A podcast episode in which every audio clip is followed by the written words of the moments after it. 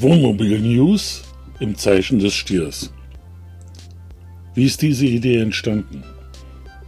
Ich, Klaus, Rentner und ganzjährig im Wohnmobil lebend, bin in den Monaten Mitte September bis Mitte April, manchmal auch Anfang Mai, ganzzeitig in Andalusien. Mein ständiger Stellplatz befindet sich an der Küste von Torres Costa und von hier aus unternehme ich sehr viele Fahrten mit meinem Roller oder mit dem E-Bike oder auch mit einem geliehenen Auto manchmal in ganz Andalusien. Auch mit dem Wohnmobil bewege ich mich natürlich, wenn es zu Übernachtungsfahrten kommt, wenn man zum Beispiel nach Sevilla fährt oder nach Cadiz oder nach Huelva oder Gibraltar. Oh, ich könnte so viele Sachen nennen, aber alles nacheinander.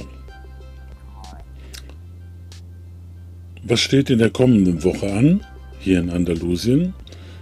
Am 28. Februar ist hier in Andalusien der Tag der Autonomen Republik Andalusien. Das ist für die Andalusier einer der größten Feiertage, äh, der noch höher ist als der Feiertage der Spanischen Republik. Denn hier galt es damals 1982 die Autonome Republik Andalusien zu gründen, nachdem man viele, viele Jahre unter der Franco-Herrschaft äh, gelitten hat. Die Kinder haben ab Montag Ferien und das die ganze Woche. Und auch viele Familien, Väter und Mütter werden in dieser Woche frei haben. Und ja, man wird hier kräftig feiern. Die ersten Wohnmobile mit spanischen Kennzeichen, die ja im Winter nicht so häufig hier unterwegs sind an der Küste, äh, befinden sich auch schon hier auf der Strecke. Und ich muss sagen, so wie es im letzten Jahr war, so wird es auch in diesem Jahr hier in Torres Costa sein. Es ist eine große Bühne aufgebaut, direkt an der Straße zum Leuchtturm. Dort äh, wird das Ganze dann auch noch bestuhlt, so dass alle Gäste an den Feierlichkeiten auch im Sitzen angenehm teilnehmen können. Es wird dabei Vorführungen geben aus dem Bereich der Folklore, es werden Reden ähm, gehalten von natürlich dem Bürgermeister und auch entsprechenden Herrschaften aus dem Stadtrat. Es ist auf jeden Fall eine sehr interessante Geschichte und es gestaltet sich dann hier auch alles in Grün und Weiß und ist bestimmt eine schöne Gelegenheit, mit den Spaniern gemeinsam zu feiern. Der nächste Punkt, die nächste Information wäre der 26. Februar. Dort ist der wöchentliche Markt, direkt hier in Torx Costa.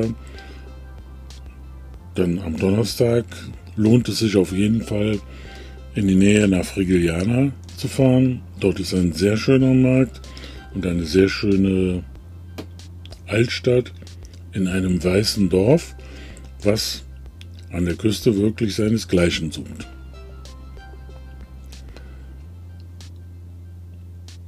Der nächste Vorschlag wäre für euch, wenn ihr über ein E-Bike verfügt oder sehr gern wandert, dann könnt ihr euch in Ruhe einmal die Internetseite www.senderlitoral.es anschauen. Senderlitoral ist ein 200 Kilometer langer Rad- und Wanderweg, der geschaffen worden ist, und von Nerja bis nach Manilva geht.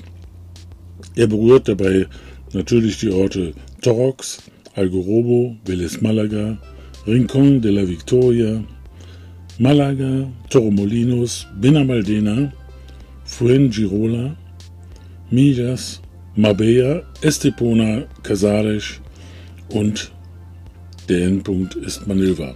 Es ist eine wunderbar ausgebaute Strecke. Es fehlen manchmal kleine Teilstücke, die aber leicht zu umfahren sind. Und so kann man das ganze Küstengebiet erkunden. Natürlich ist es auch den Wohnmobilfahrern möglich, hier und da einen Stellplatz zu bekommen, um dann entsprechend auf der 200 Kilometer langen Strecke auch äh, zu nächtigen, weil man wird das ja nicht an einem Tag schaffen. Und äh, man möchte sich ja auch die wunderbaren Dinge, die sich hier an der Küste befinden, in Ruhe anschauen. Wer sich weiter ins Inland bewegen möchte, für den ist dann die nächste Station zu empfehlen. Das ist Competa. Competa wird auch wieder in der nächsten Woche Station sein eines Radrennens, das von Malaga ausgeht nach Competa als Zielort und über die kleinen Straßen durch die Mandelbaumplantagen und Olivenplantagen führt. Auch ein sehr spannendes ähm, Gebiet. Ich selber bin das Ganze mit dem Roller schon abgefahren und muss sagen, wirklich ganz tolle Straßen, ganz tolle Orte und Einsichten, die man ganz, ganz selten vorfindet. Aber auch dafür sollte man sich einen ganzen Tag Zeit nehmen, denn es ist auch entsprechend ähm, voll an diesen Tagen und äh, ob man dann unbedingt in den kleinen Orten sofort einen Sitzplatz bekommt, um zu essen und zu trinken, das möchte ich jetzt mal in Frage stellen. Gut. Ein wichtiger Hinweis dazu, äh, wenn man sich in Spanien aufhält, ist es so, dass man in den Restaurants ähm, nicht einfach ähm, hineingeht und sich den nächsten freien Tisch für sich aussucht, sondern man fragt erst, ob etwas frei ist. Und selbst wenn man zehn freie Tische sieht, kann es sein, dass alle diese Tische reserviert sind. Und es ist in Spanien auch gang und gäbe, dass sich vor einem Lokal etwas längere Schlangen bilden und dass die Gäste dann nach und nach reingeholt werden damit auch äh, die interne Abwicklung, sprich Küche und ähm, Service-Mitarbeiter, nicht direkt überfallen werden von 20, 30 Personen auf einmal.